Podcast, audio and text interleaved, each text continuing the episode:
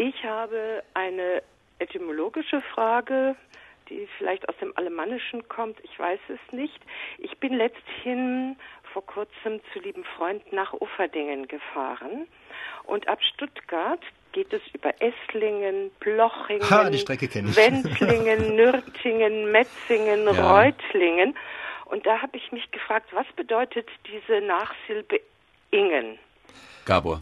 Ja, also Sie haben natürlich recht, im Schwäbischen sind diese Namen auffallend häufig, aber man muss schon sagen, es gibt sie auch noch anderswo. In Hessen gibt es Städte wie Büdingen, im Badischen gibt es Söllingen und wenn man dann nach Bayern geht, dann findet man diese Ortsnamen auch. Da enden sie nur eben einfach auf Ing, Garching, Ismaning, Schwabing und so weiter. Und das ist eigentlich letztlich alles das Gleiche.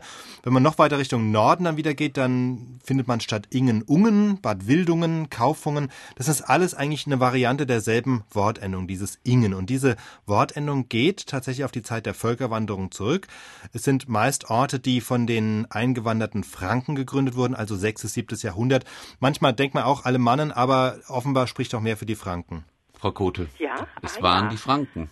Ah, die Franken waren das. Franken Dann habe ich falsch gelesen. Wobei, es ist natürlich die Frage, was bedeutet das? Ja? Dieses, ja. dieses Ingen, das war Ihre eigentliche Frage. Dieses Ingen ist eine Endung, die immer so etwas wie eine Zugehörigkeit ausdrückt. Also Zugehörigkeit fast immer zu einer bestimmten Person, einem Anführer, mhm. also Sigmaringen. Da lebten die Angehörigen eines irgendeines Sigmars.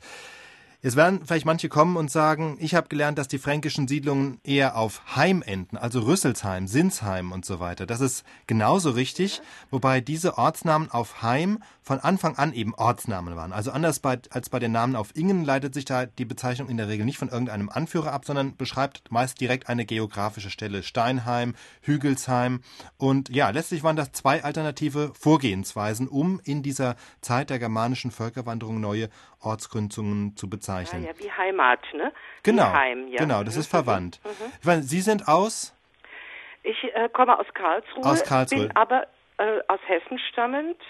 Also ich äh, aus dem Taunus. Okay, also das heißt aber, Sie kommen dann letztlich auch, sowohl Karlsruhe, da haben wir Herxheim, Dürmersheim, Germersheim, genau. so im, im weiteren ja. Umfeld Hessen haben wir auch natürlich mhm. wahnsinnig viele Heims. Ja. Wenn man nämlich wirklich auf die Landkarte guckt, ist es, ist es wirklich so. Also dort, wo es viele Heims gibt, gibt es wenig Ingens und wo es viele Ingens gibt, gibt es wenig Heims. Es ist nicht so, dass sich das völlig ausschließt, aber ja, das, das lässt darauf schließen, dass es wie so Moden waren. Ja, Dort hat man es eben so gemacht und dort hat man es eben so gemacht. Es gibt ganz seltene Fälle, wo beides mal zusammenkommt. Also Bietigheim, Besigheim, das sind so zwei Fälle, wo dann dieses Ik, das ist auch noch ein Relikt aus dem Ing und dann noch ein Heim hinten dran gehängt wird, aber das sind eher die Ausnahmen.